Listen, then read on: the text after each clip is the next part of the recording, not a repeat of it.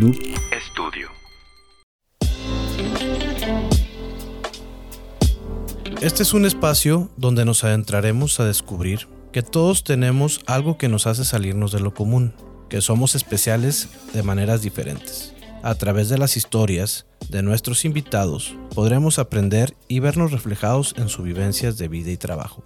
Soy Luis Cruz y esto es Ni tan común ni tan corriente. El día de hoy me acompaña Erasmo Hernández, licenciado en Sistemas Computacionales con una maestría en Dirección Organizacional, Desarrollo Organizacional, perdón, ¿cierto? A Erasmo lo conozco desde hace casi 37 años. Estuvimos juntos primaria, secundaria, prepa. Estudiamos en la misma escuela la carrera, pero no la misma carrera. Y bueno, el día de hoy vamos a ver, aprender y, entender las motivaciones que tiene Erasmo. Bienvenido, Erasmo. Muchas gracias, Luis. Soy ingeniero, no seas gacho. Dije, ¿no? no, licenciado. Ah, pero, bueno, es licenciatura en ingeniería, como no quiera, te preocupes. Está bien, te quité algunos semestres no, ahí de... no, te creas. No, excelente. Este... Igual no me dedico a eso, entonces es cero relevante. Oye, bueno, dando un poco de contexto, pues ya nos conocemos desde hace tiempo, pero bueno, vamos a platicar de. Eres originario de.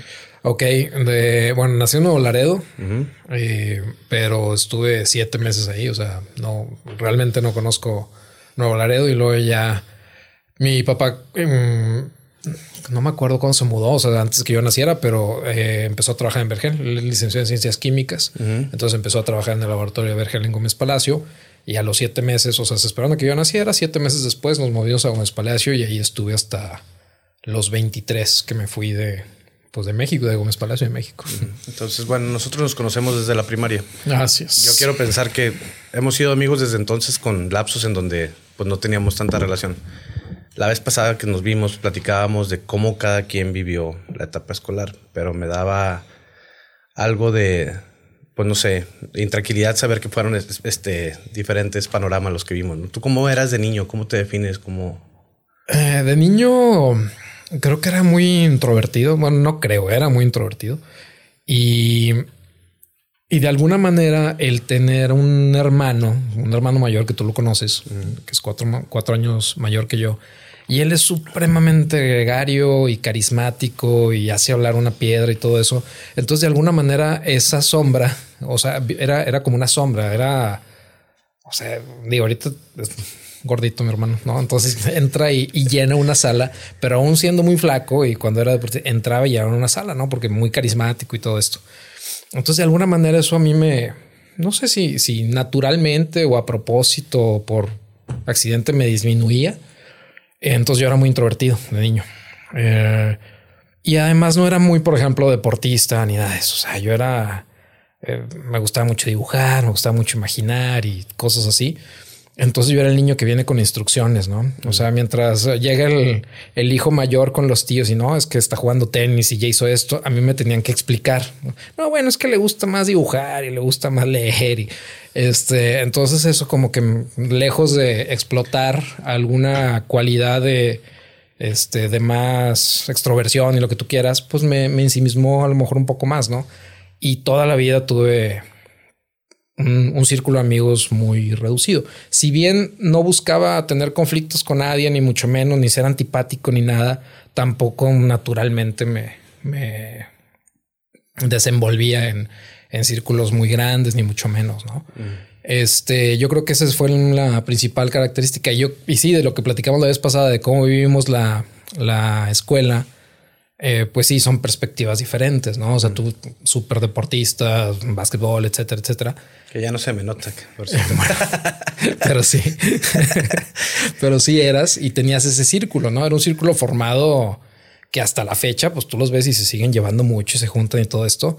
Y en mi caso, pues no, no era así. O sea, nunca me llevé particularmente mal con nadie, pero pero el tema sí, pues no, no, no, no pertenecía a ese grupo, ni a ese, ni a otro, ni a otros que estaban como pequeños clusters dentro de, de la generación. Ahorita nos juntamos y hablo con todos y pues muchas risas y lo que sea, pero quizás aderezados con, con alcohol y nostalgia es cuando todo el mundo se lleva mejor, ¿no? Y además ya tienes 42 años, ya no te puedes ver feo, ¿no? Exacto. Oye, y, pero en la universidad yo creo que fue una historia diferente, ¿no? Yo creo que la universidad Cuando rompes ese vínculo de años con mucha gente y conoces a gente completamente nueva, Sí. tienes la oportunidad de reinventarte. Yo creo que eso te pasó, ¿no? Sí te veía muy diferente en el flow que traías ahí en, el- en la universidad. Sí, sí. Fíjate que yo, yo inclusive cuando íbamos a empezar prepa, yo le, le dije a mis papás, "Oye, ya no quiero estar acá. Ya no quiero estar en francés. O sea, ya sáquenme de acá. Mi, mi plan era métanme a la Salle, que era una prepa de dos años.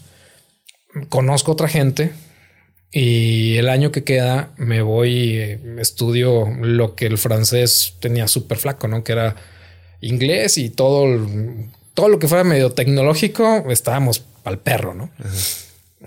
Saludos al francés. Este y, y este ese era mi plan. No se logró. Entonces, yo cuando llegué a la universidad, sí, o sea, muchos de los amigos con los que me veo hoy con mucho gusto es, es gente que conozco solamente del 98 para acá. Sí. No quiere decir que a gente como, por ejemplo, amigos que tenemos en común, Marcel, etcétera, no los vea con muchísimo gusto. Es porque nos conocemos desde antes, no digo 30, 40 años, pero, pero sí, sí, o sea, sí fue muy diferente ya mi paso por universidad, por otro círculo de amigos, otro tipo de, de, pues de intereses y cosas comunes que ya digamos que en el francés yo tenía también un sesgo y una predisposición a no me lo estoy pasando chido y no me la voy a pasar chido. Sí. Que yo sí- siento que en la universidad sí fue como que como que hicimos más amigos. Digo, yo obviamente me di cuenta Sí. que en la prepa yo estaba en ese grupo que tú dices y éramos, pues no, eran como grupos de poder entre los de fútbol y los de básquet. Estaba muy sí, marcado. sí. Entonces Sí. te preocupabas más por pelearte con los otros que por ser amigo de los demás. Y en el camino de la pelea te llevabas a mucha gente entre las patas. Entonces yo siempre pensé que sí hubo un punto en la prepa donde nos empezábamos a juntar y nos veíamos un poco más porque compartíamos amigos, ¿no? Que todavía compartimos amigos. digo. Sí. Pero bueno, en la universidad fue diferente. Nos graduamos y tú consigues trabajo en una de las empresas más importantes de Torreón, donde dice todo ingeniero sueña llegar, ¿no? Así es, así es. Y a la par empezaste un, Un negocio. un negocio de... Sí, una incubadora en el TEC que se llamaba Intela Consultores y queríamos desarrollar software y hacer cosas inter- interesantes, aplicaciones de negocio, porque realmente yo era el único ingeniero de sistemas. Eh, las otras tres, pues era, ah, no te creas, estaba Susi, Susi que es ingeniera de sistemas, estaba Priscila, que es industrial, y, y Maritere, no industrial. Y la idea era hacer soluciones para inventarios y cosas así basadas en tecnología. Estaba muy buena la idea. Eh, no teníamos clientes, ¿no? O sea, como todo, no tenemos una base de clientes fuerte. Las relaciones sí las tenía algunas de ellas, este, yo no. Eh, y, fue de donde sacamos los clientes hasta que pudimos. Mientras yo estaba trabajando como soporte a sistemas, este, pues en John Deere, ¿no? Y, y era el o sea, mi jale incluía empujar un carrito azul con monitores, porque eran los monitores grandes y cambiar las compus, ¿no? O sea, era súper técnico y dije, no, este jale no es mío tampoco. Eh, pero bueno, pues fue lo que, lo que empecé a hacer ahí. ¿Cuánto duraste ahí? Duré, originalmente eran tres, tres meses, eh, o sea, porque yo, entré como temporal, como soporte temporal. Se extendió seis o nueve, no me acuerdo, la primera temporada que entré. Y luego pues, eh, ya no me renovaron, me fui a trabajar a, de webmaster a, a Simaco y luego me volvieron a hablar para trabajar de temporal en John Deere. Y luego, ¿en qué momento decidiste, oye, ya esto no quiero, ya me quiero ir? No, no, no es que, o sea, quise buscar otras oportunidades dentro de John Deere y no, no se dieron. O sea, como que dijeron, pues que tú eres ingeniero de sistemas computacionales. O sea, tú tienes que estar ahí. ¿sí? O sea, la, la, como bien dices, la planta y poca gente sabe, al momento que yo estaba, era la más grande del mundo.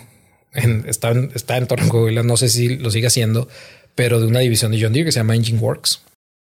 Y, y entonces todo estaba muy digitalizado para ese momento, ¿no? El sistema que estaba desplegado en todas las plantas se había hecho en Torreón.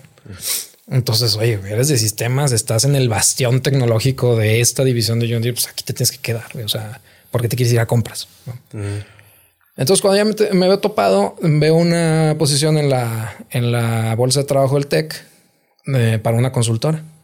Y yo no sabía, o sea, honestamente, como mucha gente que ya que yo sigue haciendo consultoría, hay gente que tiene como plan de vida ser consultor. En- en- a mí yo no tenía ese plan, no simplemente fue fortuito que sale esa oportunidad y, Y es como empiezo en consultoría y se me, y me brillaron los ojos porque yo nunca tuve la oportunidad de irme, por ejemplo, de, intercambio y nada.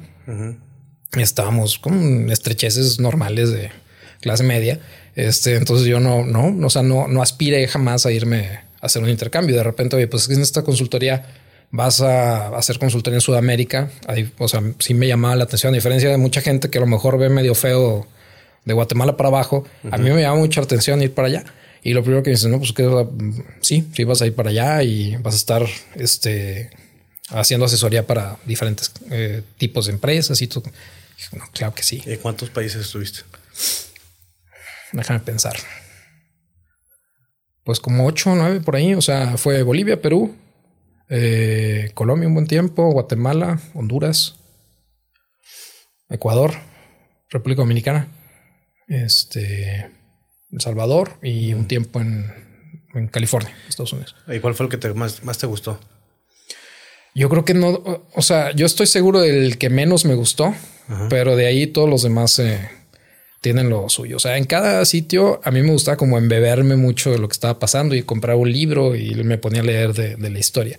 Y cada país tiene una historia muy peculiar y muy rica, ¿no? O sea, si te metes a leer la historia de Guatemala, te puedes verdaderamente meter así en un rabbit hole de Alicia y vas viendo un montón de cosas, mi padre.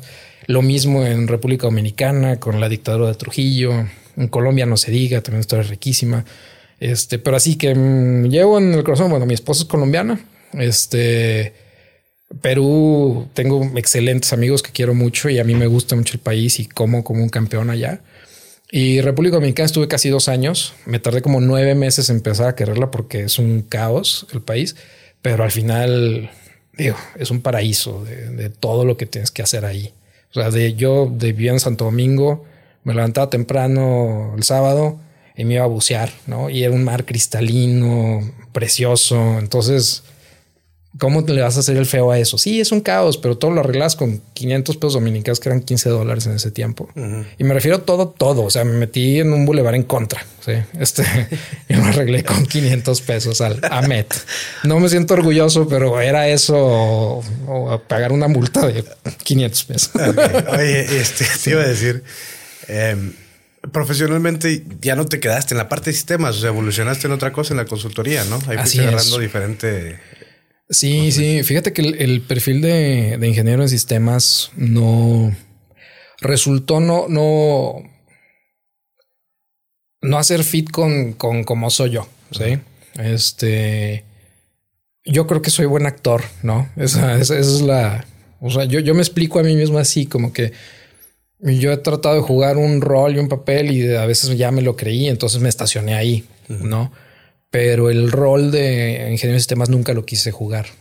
¿sí? O sea, nunca quise comprometerme con ese rol y no desprecio en lo absoluto al ingeniero en sistemas. No, no es que, ay, qué feo. Simplemente yo no, no, no encajo con, con un grupo muy selecto de gente que se clava con, con modelos matemáticos, con lógica, con, con, con, una forma de ver las cosas y de desmenuzar los problemas de una, de una perspectiva bien peculiar y dedicarle horas y horas y horas y horas a hacer eso. Y yo no puedo. Entonces me alejé de eso y en consultoría aprovechas muy bien el, el role playing, ¿no? O sea, el decir, bueno, pues ahora tenía 23 años, ¿no? Cuando me fui. Y de repente le estás presentando, porque es lo que demanda el trabajo, le estás presentando a un director general, ¿no? O a un director de operaciones que llevan 20 años trabajando en una cosa y teóricamente tú les vas a dar un tipo de asesoría a los 23 años. ¿Qué les puedes decir? Nada inteligente. Entonces, ¿qué tienes que hacer? Pues fake it till you make it, ¿no? O sea, tal cual. y pues sí, eso fue lo que pasó. O sea, ese fue el, ese fue el giro. Este, y al final me encontré muy bien en ese perfil. Primero lo finges y después ya empiezas a hacerte capaz. Y en ese proceso de sentirte muy joven ante la gente que estabas, ¿cómo fue que, o sea, cuál fue el, mayor obstáculo que tuviste que, que, vencer en ti o cuál fue el miedo más grande que tuviste en esos momentos? Yo creo que el mayor obstáculo fue la autoestima. O sea, el, síndrome de impostor. Porque sí puedo jugar un rol, pero me cuesta mucho engañar a alguien, o sea, verlo a los ojos y decir te estoy engañando. O sea, eso, eso me costó mucho, ¿no? Porque realmente, o sea, viéndolo de una forma muy ácida y muy blanco y negro, pues era un engaño vender una experiencia que yo no tenía, un conocimiento que yo no tenía. Sí. Entonces tenía que ver a los ojos a alguien y, y tal cual simular. Entonces, pues sí, me clavaba mucho a estudiar, a leer libros, a, documentarme para, para verdaderamente aportar algo. Pero pues tú sabes mejor que nadie que pues, la experiencia te, te raya, ¿no? Te raspa y eso, eso tiene valor. Y ese valor yo no lo tenía porque no tenía la experiencia. ¿sí? Entonces yo creo que eso fue lo más costoso, el, síndrome de, impostor, de ver a alguien a los ojos y decirle, estoy simulando, ¿no? Y déjame me comprometo con esta mentirota que te estoy echando. Está, muy cabrón, o sea, porque eso sí no, no me gustaba hacerlo. Oye, y en todo esto, cuando estuviste fuera en tantos países, personalmente, ¿qué fue lo que más te llenó de satisfacción? ¿O qué, o qué? Pues sí, vamos a empezar por eso. ¿Qué fue lo que más te, te llenó en esa experiencia pues fíjate que el cambio radical de lo que te comentaba al principio, ser el niño introvertido y, a lo mejor poco aventurero y lo que tú quieras y mandes, a decir, pues a la chica, o sea, agarro mis maletas y agarro mi pasaporte y me voy a Bolivia, ¿no?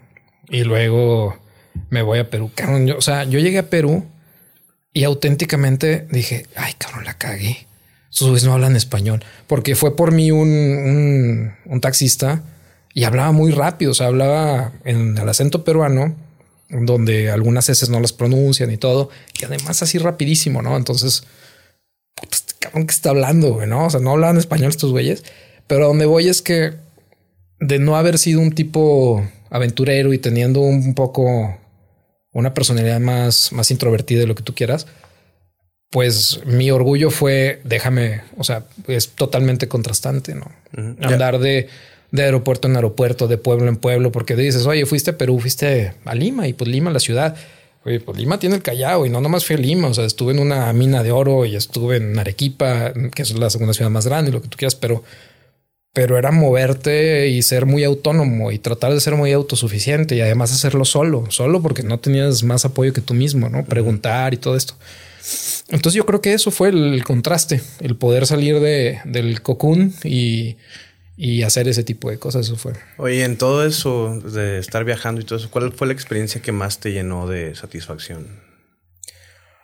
Te puedo decir, hubo, hubo proyectos donde auténticamente te puedo garantizar que hubo mucho, mucho valor para nuestros clientes, ¿no? O sea, para el cliente con el que estaba yo trabajando, apreció el trabajo, hubo buena mancuerna, hubo buena compenetración, hubo valor de un lado y, yo y aprendí yo también. Mm. Y son varios proyectos, ¿no? O sea, me acuerdo mucho de uno que fue en una...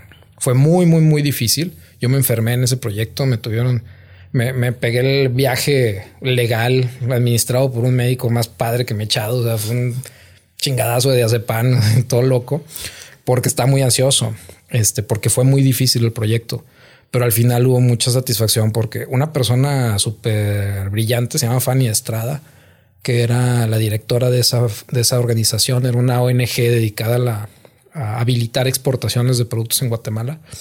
Este, realmente estaba muy sorprendida ¿no? por el trabajo que hicimos y tuve oportunidad de conocer a USAID, cómo funciona, cómo ejecuta los fondos en, Guatemala, a otra organización que se llama Danida, poder ver cómo este, se aproximaban a las comunidades y ejecutaban esos fondos y veían el, retorno, ¿no? O sea, no eran fondos perdidos, no era gente abusando de, no, eran, era muy loable, pues. Entonces, eso fue muy satisfactorio para contribuir con esa organización y que hubiese un valor de su lado y además yo llevarme todo eso, para mí fue muy enriquecedor.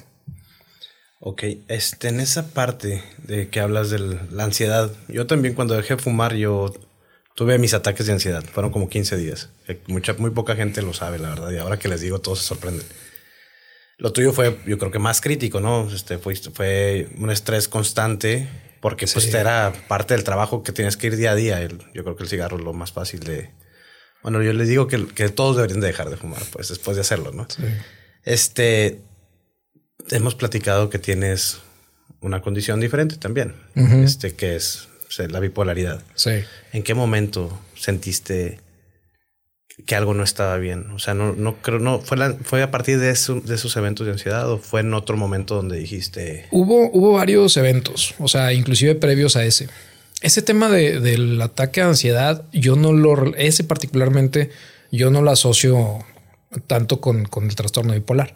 Lo asocio con, con, un nivel de estrés encabronado que tenía, ¿no? O sea, fue vergonzoso eso porque mmm, me empecé a ahogar hasta el punto de que me desmayé en una junta, ¿no?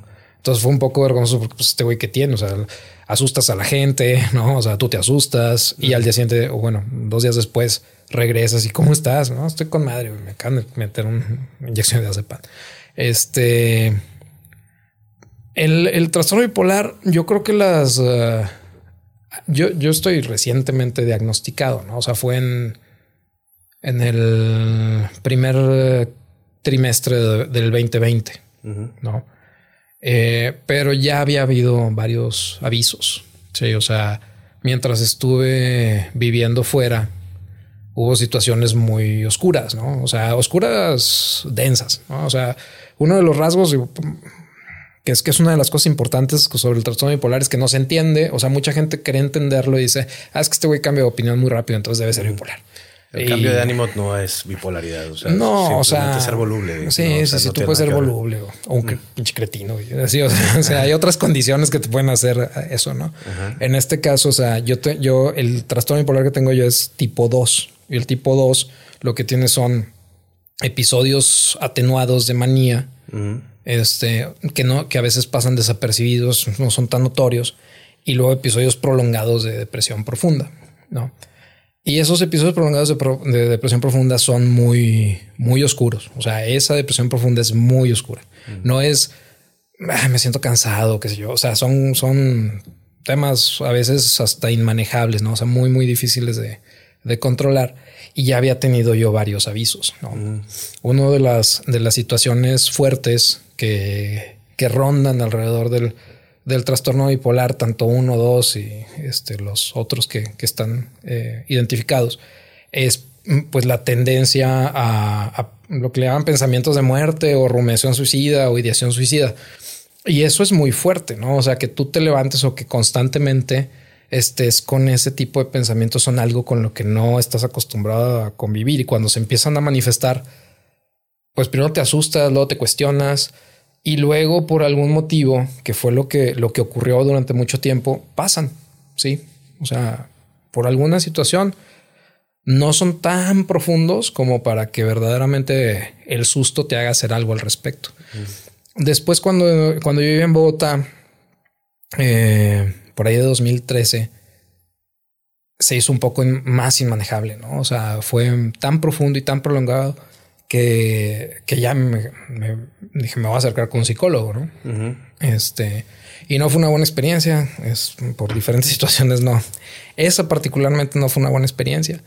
Eh, pero para acabar rápido, o sea, hubo varios avisos, este, y, y al final en 2020 ya se prolongó tanto la depresión, no pasaba, no pasaba, no pasaba, que fui con, con una psicóloga. Eh, la primera con la que fui pésima, o sea, me diagnosticó crisis de los, de, de los 40. Eso me dijo. O sea, en la segunda sesión me dijo, no, tú lo que tienes crisis de los 40. Ok, pendeje, ¿qué hago? ¿Me compro un Porsche? Pues no. Luego me dijo, ya no te, no te voy a, este, no te voy a poder ver. Afortunadamente ella ya no me pudo ver. Ajá. Entonces busqué a otra persona y esta otra persona súper profesional, muy, muy buena. Me dijo, ¿sabes qué? A la tercera semana de que me veía dos veces a la semana, me dijo, esto no va a salir con terapia. Uh -huh. O sea, si te voy a derivar con un psiquiatra, te invito a que vayas. Es una persona con la que yo trabajo en tándem. No creas, pues siempre está la cosa de, ay, cabrón, psiquiatra, ¿no? Este, fui con la psiquiatra y ya empezaron las pruebas, las entrevistas, todo esto. Y me dijo, no, hombre, pues eres un, o sea, está muy claro tu cuadro, ¿no? Mm. Es, oye, y, y al, con alguien lo viste, o sea, platicaste antes. O sea, que dijiste, oye, necesito ayuda, esto no está bien. O... Sí, con mi esposa, uh -huh. con mi esposa nada más. ¿Y ella qué te dijo? Pues digamos que Leana no, no es que sea escéptica, pero ella también tiene su personalidad y, y compartir las cosas. O sea, ella, por ejemplo, el hecho de que yo venga y me siente acá uh -huh. y platique de esto, eh, para ella es incomprensible. Uh -huh. sí, o sea, ¿cómo lo puedes decir con tanta tranquilidad o qué sé yo? Pues es que no me da vergüenza. O sea, es una, es una lotería. Sí. Sí. o sea, es una lotería. Tienes un lunar grande en el cachete. Pues no, no me da vergüenza. Pues es así, ¿no? O sea, muy difícilmente puedo hacer algo al respecto. Sí, puedo hacer cirugía, qué sé yo, pero, pero es una condición con la que naciste, pues, o que, desarrollaste. Sí, sí y, fíjate que yo creo que aquí lo importante es el mensaje que queremos dar con esta plática. O sea, tú ves gente en la calle que no sabes por lo que está pasando, por lo que dices también, o sea, que todos actuamos tal vez de alguna manera, pero hay gente que detrás necesita a lo mejor un cómo estás, perdido, una sonrisa, o sea, la idea de, que tú nos digas de qué trata la bipolaridad, qué es lo que pasa, o cuáles son los síntomas, es para que nos ayudes a entender qué es lo que tenemos que hacer, o la gente que está alrededor de ti, qué es lo que tiene que hacer para ayudarte en esa condición, porque, es algo que no se va.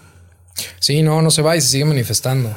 Sí, o sea, es eh, recurrente, eh, la tratas con medicamentos, por ejemplo, típicamente, y no quiero decir que todo el mundo esté tratado así, ni mucho menos, simplemente como que en la generalidad hay este, tres medicamentos que te toman, ¿no? O sea, un, creo que es antipsicótico, un estabilizador y un antidepresivo para, digamos, todo el espectro. En mi caso, yo no, yo no, no he querido explorar con el estabilizador porque cuando empecé a tomar tenía efectos secundarios muy feos, ¿no? Y yo dije, no, no, o sea, no, no quiero tener esos efectos secundarios. ¿sí? Eso lo hace más difícil para mí. Sí, este, pues, güey, si ya sabes que lo tienes, pues haz lo que tienes que hacer. Sí, o sea, pero trato de explorar otros mecanismos para tratar de suprimir tener que tomar esa madre, porque es muy poco satisfactorio. Ya de por sí, o sea, a diferencia de mucha gente que dice, no, es que ser bipolar, yo creo que es un, un vicio actual a ser positivo siempre, que, yo no comparto tanto, que mucha gente que, que, dice, ah, es que para mí ser bipolar es una bendición. Y para mí no, estoy enfermo, o sea, no, no está bien. Si eh, cualquier día de la semana cambio, este, no ser bipolar por, no sé, lavar 20 carros. Claro, lavo 20 carros para que se me quite esto. O sea, no es una cosa que disfrute. Sí. Sin embargo, ahí está. Y lo que dices, este, creo que lo que es importante es abrir un poco más la mente, ¿no? O sea, tratar de hacerlo no trivial, pero sí que, que se entienda que es, ¿sí? Que se entienda que es porque hay demasiados eh, fantasmillas y demasiados paradigmas y demasiadas ideas mal concebidas con respecto a alguien que va a un psiquiatra. Olvídate que sea no sea bipolar. Alguien que se va y se sienta con un psiquiatra ya tiene un estigma, ¿no? No lo andas diciendo. ¿Cómo lo vas a decir? Sí, porque rápidamente, psiquiatra loco. Ok, ¿qué es loco? Sí. Digo, hay un montón de chavitos bailando enfrente de una cámara, una canción de Shakira, güey. Pues qué tal, o sea, sí, o sea, son, son, comportamientos que antes no existían. Yo no estoy criticando a los chavitos. Simplemente, pues es, es un comportamiento que ahora para muchos nos puede parecer poco, o sea, no, no tan fácil de tragar, pero ahí está. Sí. Bueno, ir al psiquiatra es lo mismo. O sea, son comportamientos que a lo mejor no puedes entender porque tú no lo tienes que hacer, pero ahí está. Sí. Y esa persona trabaja, tiene una hija, tiene una esposa, este, hace deporte, tiene gustos, etcétera, puede contribuir. Sí, o sea. No te hace nada diferente realmente. O sea, como dices, tienes una condición. Y yo siempre he pensado, bueno, no siempre, pero últimamente, y lo platico con, con mi esposa, es todos tenemos algunas manías que a lo mejor en nuestra época no te las diagnosticaban como déficit de atención o lo que sea, autismo, nivel no sé qué, pero creo que tenemos comportamientos que son muy parecidos a ese tipo de, cosas. Y dices, y no te hace diferente, o sea, no... Hay gente que dice, como tú dices, o sea, voy al psiquiatra, voy al psicólogo y lo hago para estar bien, porque tengo motivaciones, ¿no? A, ti, a ti, ¿qué es lo que te motiva para decir, el que, el que dirán me vale un pepino? Yo quiero estar bien por esto? Fíjate, lo primero es que no, no creas la primera parte y no, no, no me puedo este, jactar de que me vale madres lo que piense la gente, mm. porque si hay estigmas muy fuertes. O sea, laboralmente creo que sí hay un estigma. ¿no? O sea, no es algo que yo le voy a decir a, a mi jefe. Digo, si ve el podcast, pues entrará, ¿no? Pero no es algo que yo ando, yo ando este, presumiendo, gritando. No, no, me interesa tener ese tag para hacerme más interesante, ni mucho menos, y que me conversen. No, no es esa la intención. Entonces, ¿por qué? Porque si me, si soy temeroso de los paradigmas, si soy temeroso de que, de que me etiqueten y, tanto que me tengan lástima como que me vean raro, como que me saquen la vuelta, sí. Y que no se den las personas oportunidad de ver que más allá de eso sigo siendo un individuo con un montón de virtudes, muchas cosas que aportar y otro montón de pendejadas que hago y que no aporta nada. Sí. O sea, pero como todos. Que tienes bien clara una base de fans en Facebook cada vez que haces una crítica social o política. Hay gente que te aplaude todo eso. Sí, sí. sí. digo, eso es un. Soy medio cáustico con los restaurantes más que nada. Este es una cagada. Eh, pero, pero te digo, no, no, no es. Uh, no es que no sea temeroso de esos paradigmas o de esas ideas preconcebidas que hay alrededor de alguien así. Con todo y eso, pues para yo estar bien y para tratarme, yo no, o sea, mi, mi, mi va, a estar trillado, ¿no? Pero pues teniendo una hija de cuatro años y una esposa y un anhelo de que tenga una muy buena vida en el sentido amplio de las cosas, que pueda disfrutar, reír, acceder a una buena educación, este, tener oportunidad de, elegir cosas y que se le puedan dar, no todo, pero, pero vaya, mm, tratar de proteger eh, la crianza correcta de, mi hija, pues ese definitivamente es uno de los motores más grandes. Y también que mi esposa esté bien conmigo, ¿no? Este es otro punto importante, o sea, que, tenga una buena relación de pareja con mi esposa. Eh, ah, o sea, yo ya tuve la oportunidad de, de no tener una buena relación de pareja con mi esposa y me divorcié. Entonces ahora este es mi, segundo intento y no quiero que sea un intento fallido más, ¿no? Ese, ese trance del divorcio yo lo pasé muy mal, muy, muy mal, ¿no? O sea, a todo mundo que está por separarse les digo, si es la forma única que encuentras, que, ok, toma la decisión.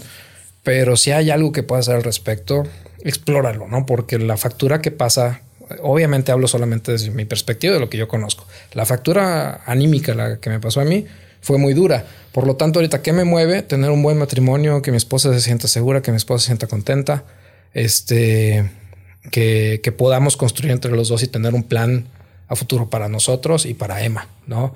Y e, eso es, ¿por qué quiero estar bien? Pues por eso.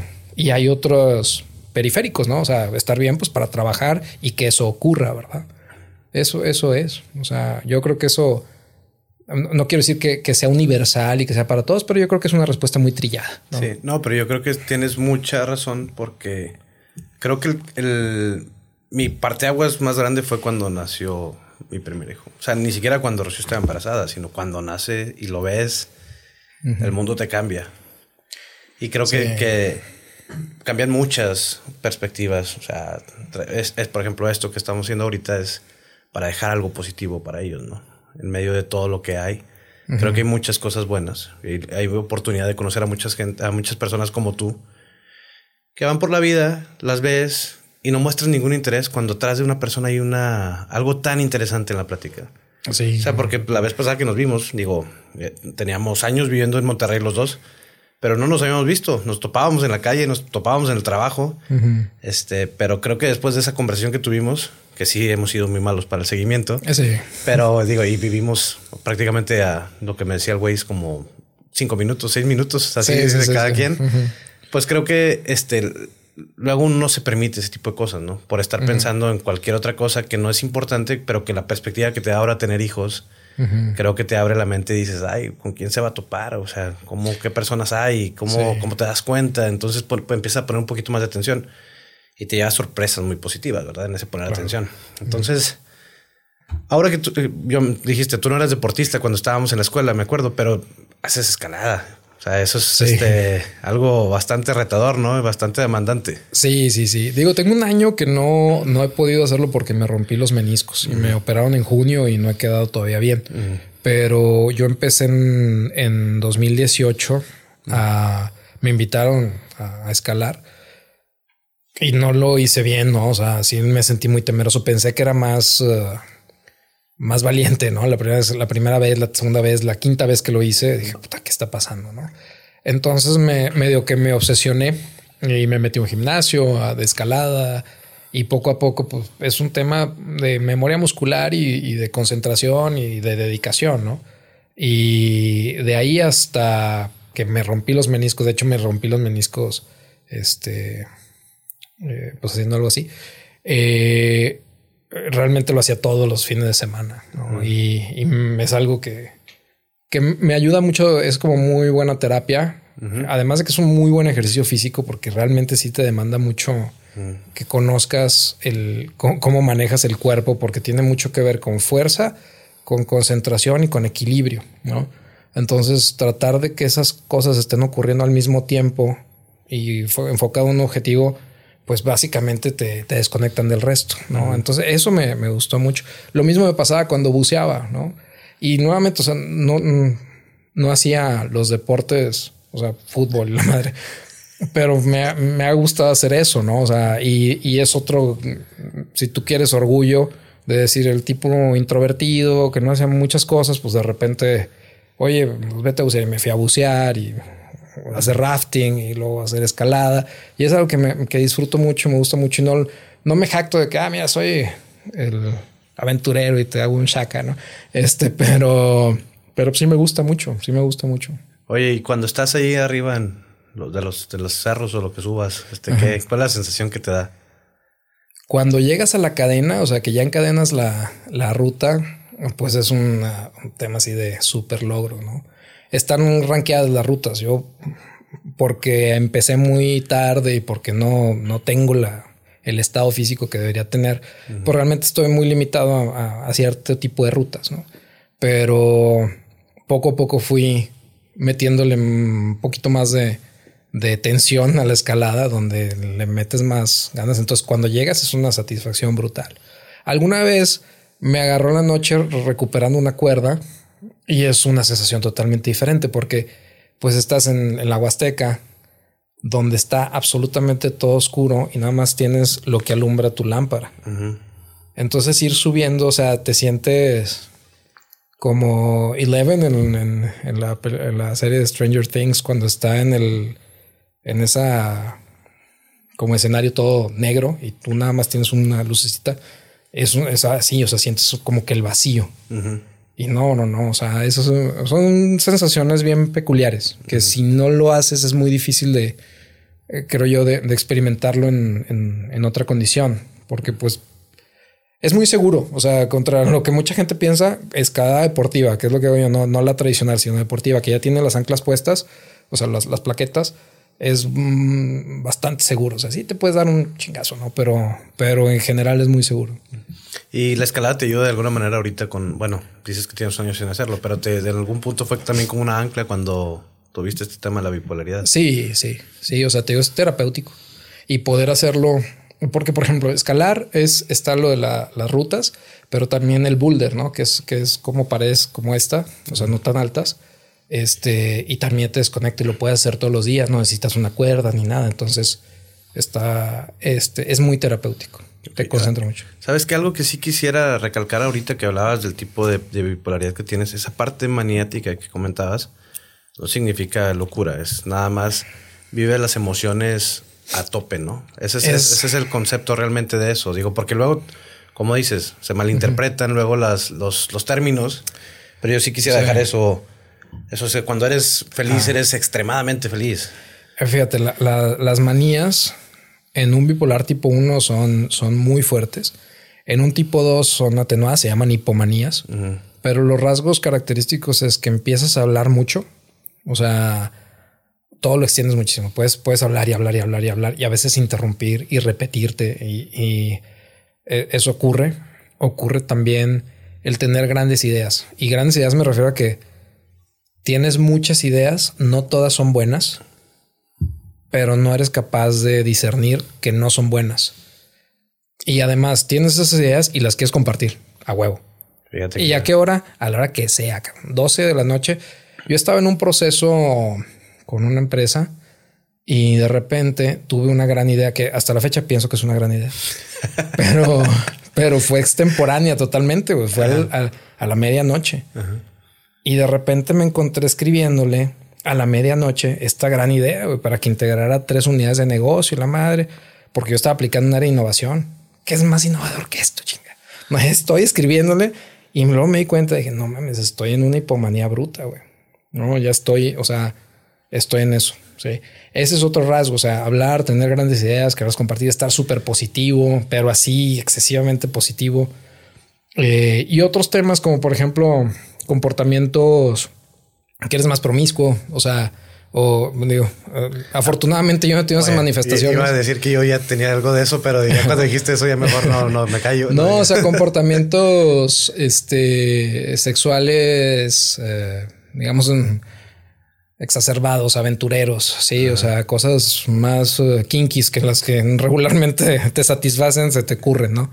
Este, ese tipo de cosas. O sea, esas son manifestaciones. El shopping spree que le llaman. De repente Amazon se hace tu mejor amigo y dice, huevo, esto lo necesito, lo necesito, lo necesito, lo necesito. Y luego, o sea, a mí me pasó alguna vez yendo a Quito que no caí en cuenta, pero del aeropuerto de México, de repente me despierto en Quito y tengo unas mancuernias Montblanc, este, como tres este, corbatas y cuatro polos Lacoste y la chinga. Y digo, ¿por qué, ¿por qué compré todo esto? O sea, es un dineral y no las mancuernas estaban bonitas, pero lo demás me puse a ver, chinga, pues véndelo, güey, o haz algo, porque pues, no, no se supone que, que, tengas todo esto y que hagas compras para qué, además, no? Eso sí me, sí me ha llegado a pasar. Y eso es una, una hipomanía. Prolóngala, hazla más intensa y es lo que sufre un bipolar tipo 1. Eh, por ejemplo, si tú ves de alguien que o conoces que alguien es bipolar y lo escuchas que se acelera, que te interrumpe, que la madre o que de repente te empieza a mandar WhatsApps a las 12 con una, con una gran idea, este sí vale la pena. Oye, compadre, se me hace que estás teniendo esto. ¿no? O sea, ese tipo de ayuda es, es muy valiosa, ¿no? Ya cuando lo escuche mi mujer, esto me creo que me va a mandar también a, hacer diagnóstico. Pero bueno, lo que te decía, yo creo que todos tenemos algo de eso, de ese tipo de cosas, pero algunos lo tienen más atenuado, otros tienes pues ahí está, ¿no? Sí. Este, si tuvieras la oportunidad de repetir un día así como el tipo el de la película este el día de la marmota. Ajá, sí. Que nunca la he visto, la verdad, pero me lo han recomendado muchas veces. Dicen que está muy cool. Pero imagínate que estás en ese loop temporal. Este, ¿qué día de tu vida escogerías para repetir? Fíjate que, que, lo tengo muy bien identificado porque fue un día muy satisfactorio. Va a ser una pendejada, pero también en cuando teníamos el equipo de fútbol en, en el TEC, no sé si te acuerdas ah, que una vez me fregué una rodilla. No me acuerdo de eso. bueno, seguramente sí, te lastimabas muy Sí, tuve una. Esa estuvo más seria de lo, de lo, de lo normal, porque me pusieron una. Una férula y la madre. Cuando ya me la quitan y empiezo a hacer terapia, voy a hacer terapia a borregos. O sea, ahí me ponían láser, frío, calor y, e iba y nadaba. Entonces, cuando yo salí, de, terapia, iba en traje de baño, camiseta, traía mi mochila y de repente veo que está el Expresatec. No sé si te acuerdas de ese evento. el, eh, el, concurso de chistes. Ok. Que no había stand-up todavía, ¿no? O sea, no era, no era a thing, no. Era contar chistes. Y digo, ay, mira, pues me voy a parar a verlo. Y resulta que no había suficientes participantes. Y Víctor Velázquez me dice, vente, güey, pues, este, métete, cabrón. La nombre, güey, pues no, no. Métete, cabrón, participa. Víctor, no, o sea, no lo voy a hacer, güey. O sea, no, no voy a participar. Y estuvo chingido, no sé ni qué chistes contar, güey. Este, y Horacio Gallegos, no sé si te acuerdas de él, que yo le decía octagoncito, muy chiquito. Este eh, me, me, dice, ah, mira, güey, este chiste yo no lo voy a decir. Y luego me acordé de otro, me acordé de otro. Y paso, güey, pasé con mochila. O sea, ni siquiera me quité la mochila. Y dije, esta madre no lo voy a tomar en serio, nomás voy a participar. Y dije, por ponerme el reto de hacer algo enfrente de un chingo de gente, porque realmente sí había mucha gente. Y me ponen el seguidor y empiezo a contar mis chistes y la madre. Y, y me fue muy bien, cabrón. Y luego ser el siguiente participante, que era una nalga, o sea, malísimo. Y la raza empieza a gritar Erasmo, güey. Y yo, no mames, ¿qué es esto, güey? Sí, o sea, bien raro, ¿no? Así como como Rudy, Rudy, Rudy. Sí, ¿qué es esto, cabrón? Total gané, güey. Gané, o sea, de, ir a hacer terapia a que gente que no me conocía por, si quieres por el mame, ¿no? Pero se pusieron a gritar mi nombre y gané. Ahora se está bien cagado porque contó uno de sus chistes. sí. Pero ese día a mí me, ¿por qué lo repetiría? por el contexto, ¿no? O sea, todo el contexto estuvo muy padre.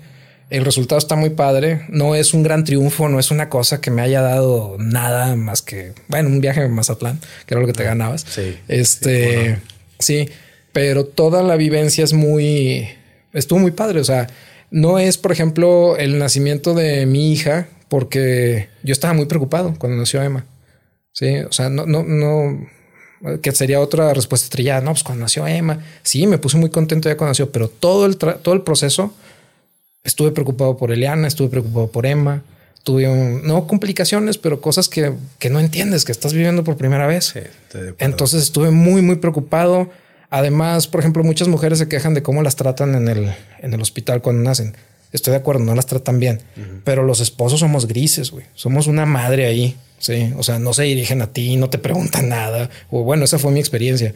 Por lo tanto, estar preocupado sin que te hablen, o sea, siendo un güey incómodo que está ahí, sí se me hace que no es un día que, repetiría particularmente porque no la pasé muy bien, güey. hasta que nació Emma. Sí, claro, ya después, este, ya que la ves y ya ves que todo está bien y te dicen que salió perfecto todo para ti, para la niña, para tu mujer.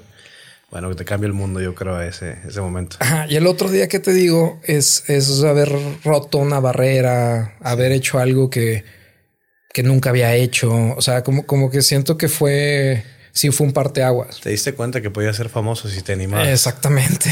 Y no me animé, pero fue ese día, güey. Digo, bueno, ahorita pues ya que estás stand up, yo creo que puedes hacer otro intento. otro intento, a ver qué tal sale. Oye, ¿y hay algún día que tú dijeras, este lo quisiera cambiar o le quisiera cambiar algo, algo que viví en, en algún momento del que, pues no que a lo mejor te arrepientas, pero digas, hubiera estado más padre, hubiera disfrutado más? Sí sé de, de, un día y también lo tengo muy, muy identificado, pero sí es un recuerdo muy, muy este, muy doloroso. Güey. Entonces, este, la verdad prefería no, no escarbarle por ahí. Sí, yo también. Es el, día que yo tengo también. Sí, o sea, es, un, digo, me hace acordarme, ya, ya pasó, o sea, sí lo veo en el espejo retrovisor y, y si dices, ¿te hubiera gustado que sí, sí, pero traerlo a la mente sí es un, sí es un tema. Güey. No, está bien. Yo también tengo así de esos, no pasa nada. Oye, y si tuvieras la oportunidad de cambiarle algo al mundo, ¿por dónde empezarías? Híjole, cabrón. Esa está muy buena.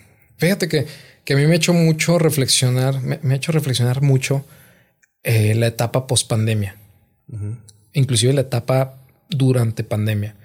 Y yo creo que todo el mundo, ¿no? Todo el mundo, yo creo que es, si buscas la, la palabra que más se dijo en LinkedIn del 2020, 2021, 2022 fue resiliencia, ¿no? Todo el mundo salió resiliente, salió más fuerte, salió más... Yo honestamente soy, tengo una, una visión muchísimo más pesimista de lo que mostró la pandemia.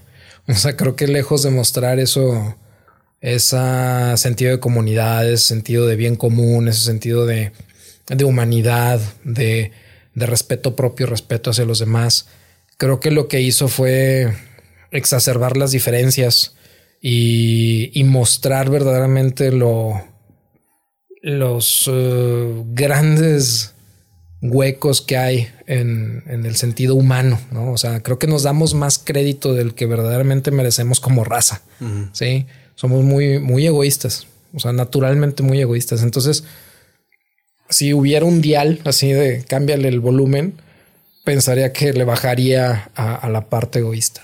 ¿No? Y, y ahorita, post pandemia, lo veo todavía peor. O sea, hay hay una inestabilidad total todavía en el mundo. Tú que lo vives en tus cadenas de suministro, yo también. Ah, sigue habiendo una estabilidad posterior a eso. O sea, sigue traumatizado. El, el, efecto del latigazo que dio sigue cobrándonos una, pasándonos una factura. Sin embargo, llega septiembre y hay banderas de México y disfraces de Halloween y los primeros panes de muerto y además este chingadas de Navidad, ¿no?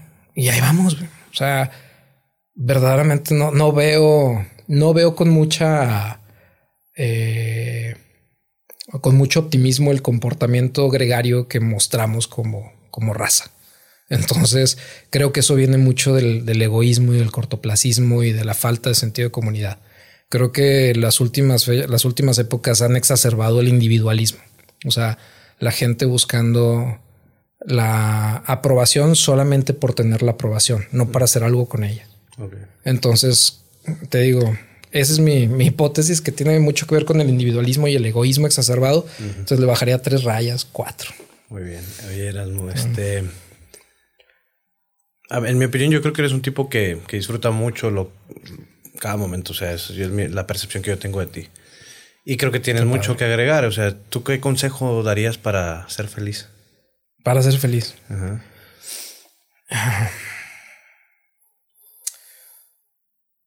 Fíjate que eh, la otra vez estaba viendo, me voy a robar este rollo. Eh, estaba viendo un podcast que se llama Dancing Over, de, que es como que orientado para, para mexicanos, para gente de origen mexicano, chicanos, chicanos, básicamente. Rafa se llama el, que lo, el que lo conduce y llevó a Rafa Esparza, a un, a un artista chicano. Y, este güey dice, ¿qué, ¿qué, harías? O, o por qué haces lo que haces o algo por el estilo. Esa es la pregunta final. Y este Rafa le dice, by relentlessly pursuing my right to dream. ¿Sí?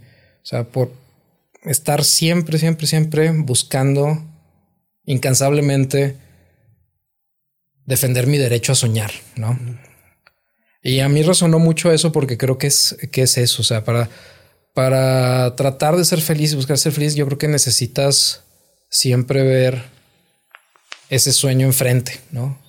Y una vez que lo consigas, ponerte otro y ponerte otro y entender que llegar a ese sueño no depende únicamente de ti, sino que hay un contexto que juega, ¿no? O sea, no eres, te digo, no es individualidad, o sea, juega a tu esposa, juega a tu amigo, juega a tu novio, juega a tu novia, juega el ambiente en el que estás, juega lo que tú hagas en ese ambiente, pero mientras tengas el norte correcto, este, creo que te, te va a ser más fácil trabajar con los obstáculos, entender el contexto, apreciar la ayuda, apreciar cómo puedes ayudar a otros a llegar a ese sueño.